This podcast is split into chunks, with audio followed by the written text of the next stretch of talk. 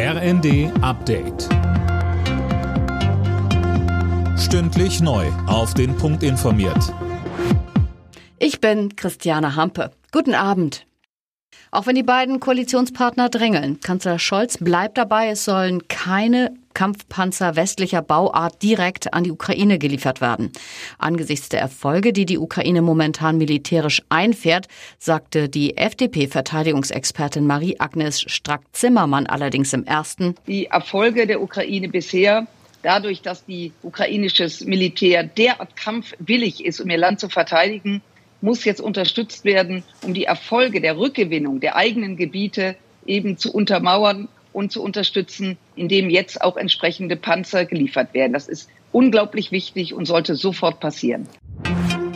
Das IFO-Institut hat seine Konjunkturprognose drastisch gesenkt. Wir gehen in eine Winterrezession, so die Wirtschaftsforscher. Im kommenden Jahr geht die Wirtschaftsleistung demnach leicht zurück. Auf der anderen Seite wird mit einer Preissteigerungsrate von über 9 Prozent gerechnet. Mit der Beisetzung der Queen in einer Woche in London steht die Polizei vor enormen Herausforderungen. Etwa 500 Staats- und Regierungschefs haben sich angekündigt, neben der ohnehin schon riesigen Menschenmenge. Mehr von Dirk Justus. Ja, die Gastgeber legen deshalb Wert darauf, dass die Politiker bei der Anreise auf Privatjets verzichten und besser Linie fliegen, um Chaos an den Flughäfen zu vermeiden. Um zur Trauerfeier direkt zu fahren, gibt es Pläne, dass die Staatsgäste dann zusammen gecharterte Busse nehmen, statt die eigene Staatskarosse. So soll ein Verkehrschaos verhindert werden. Dass das klappt, ist allerdings unwahrscheinlich. Ein Diplomat fragte wegen der Pläne, können Sie sich US-Präsident Biden in einem Bus vorstellen?